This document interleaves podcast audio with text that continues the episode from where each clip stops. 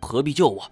那是因为你还有利用的价值啊！你想想看，他在这个地方囚禁你了一个月，现在又想办法让你去搭船，目的就是让你带回那里的东西。等你返回后，就是你的死期。呃，喂，大家这么熟，你可千万别吓我。胡烟梦摇摇头，并没有，我也是收到了这个消息，我爷爷才肯让我动身来的。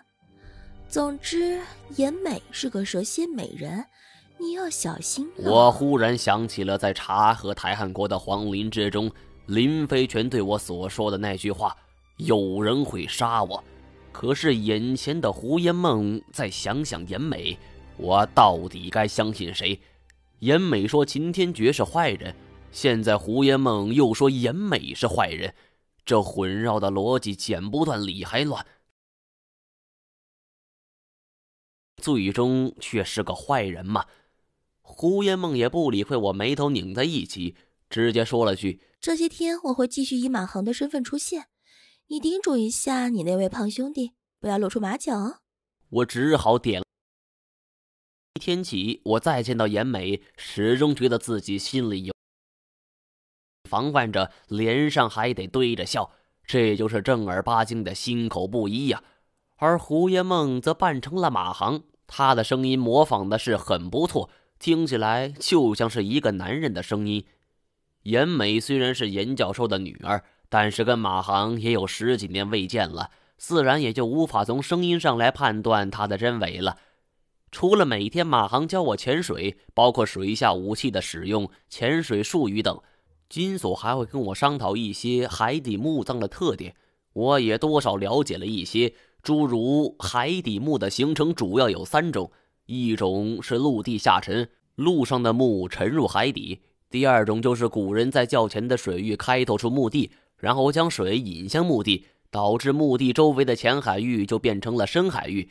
而还有一种，就是像塔船这样的沉船实施海葬。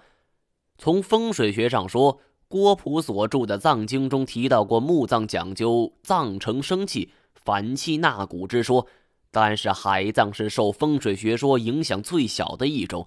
海葬属于水，我们人便是来源于道，一天一生水而已。而水才是真正的生化之源，而且不用用阴宅风水影响之负担，只要阳宅好便行。因此，这也就促成了海葬盛极一时。而尤其是张弘范率领南下，大军行进途中也没那么多讲究，何况蒙古人也不会刻意去选择这些，索性。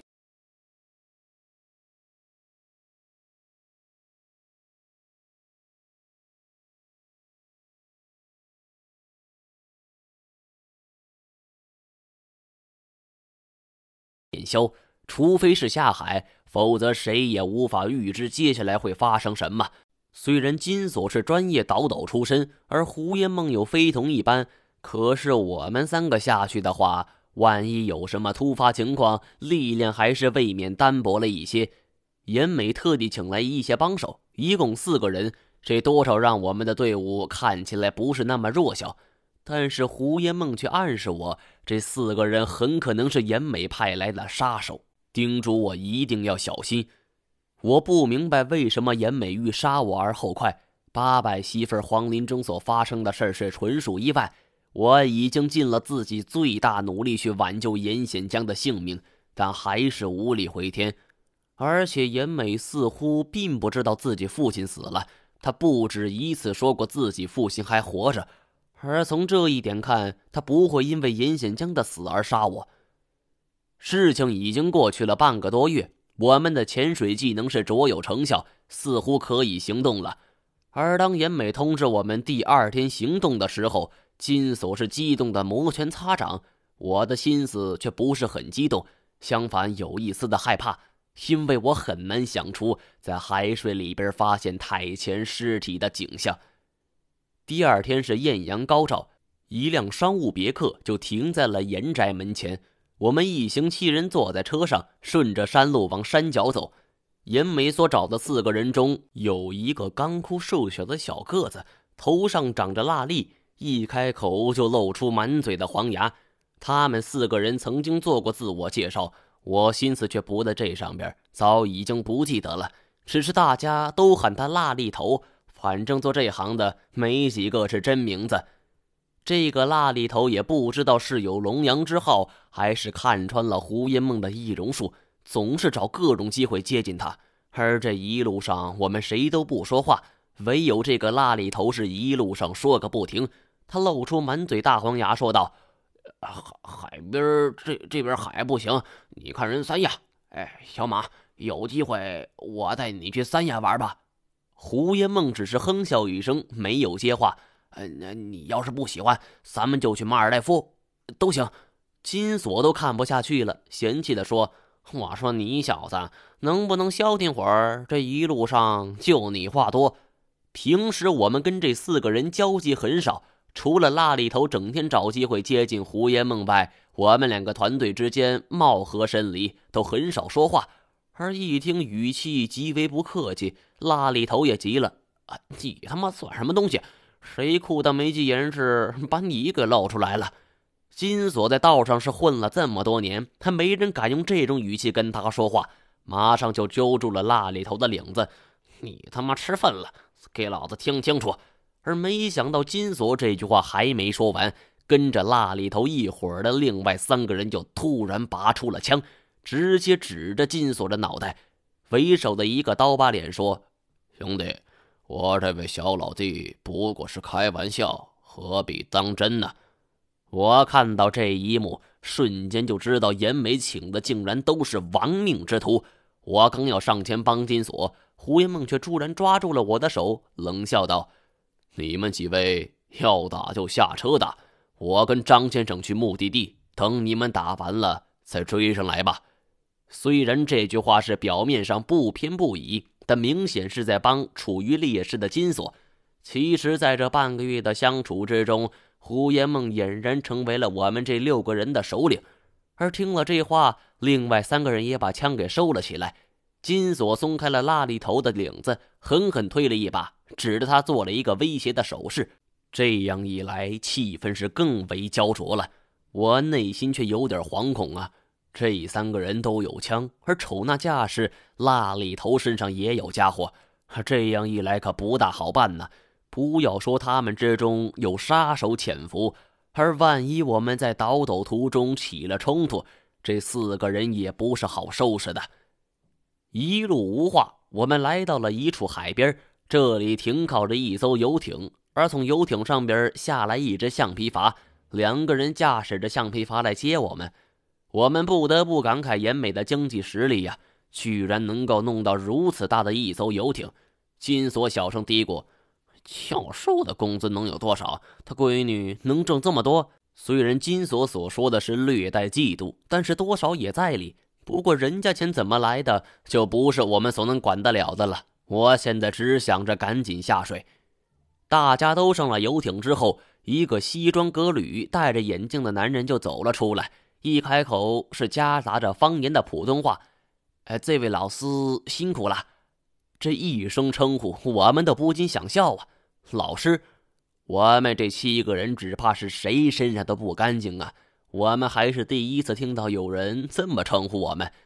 银镜拿出一张图，平铺在桌上，说道。我们现在所处的位置，哎，在这里。我们会顺着这条路线从这里迂回，这就会到达我们的目的地。金锁模仿着他的口吻。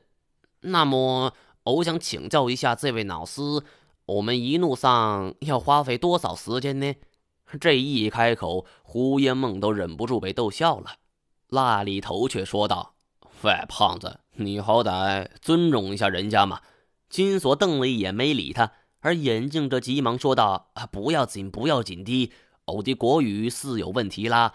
这位老师不要见怪，我们路上所花费的时间差不多是两个小时了。”他又说：“不过各位老师不要着急了，我们为各位老师准备一些助兴的小节目。”而说完，他拍了拍手。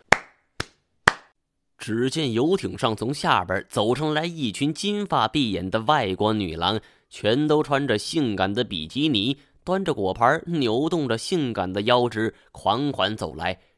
蜡里头和金锁是终于达成了一致啊！两个人眼睛都看直了。眼睛笑眯眯的说：“呃，各位老师慢慢享用啦。”这一回是轮到我笑了。我很好奇，化妆成了马航的胡因梦会如何享受这些外国的波斯猫呢？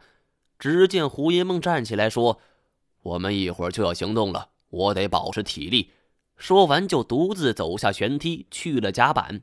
我站起来说：“我也一样。”然后就迅速的跟了过去。到了甲板上，呼吸着略带腥味的海风，看着脚下被船体劈开的海面，还有犹如白珍珠似的飞溅的浪花，我忽然笑了两声。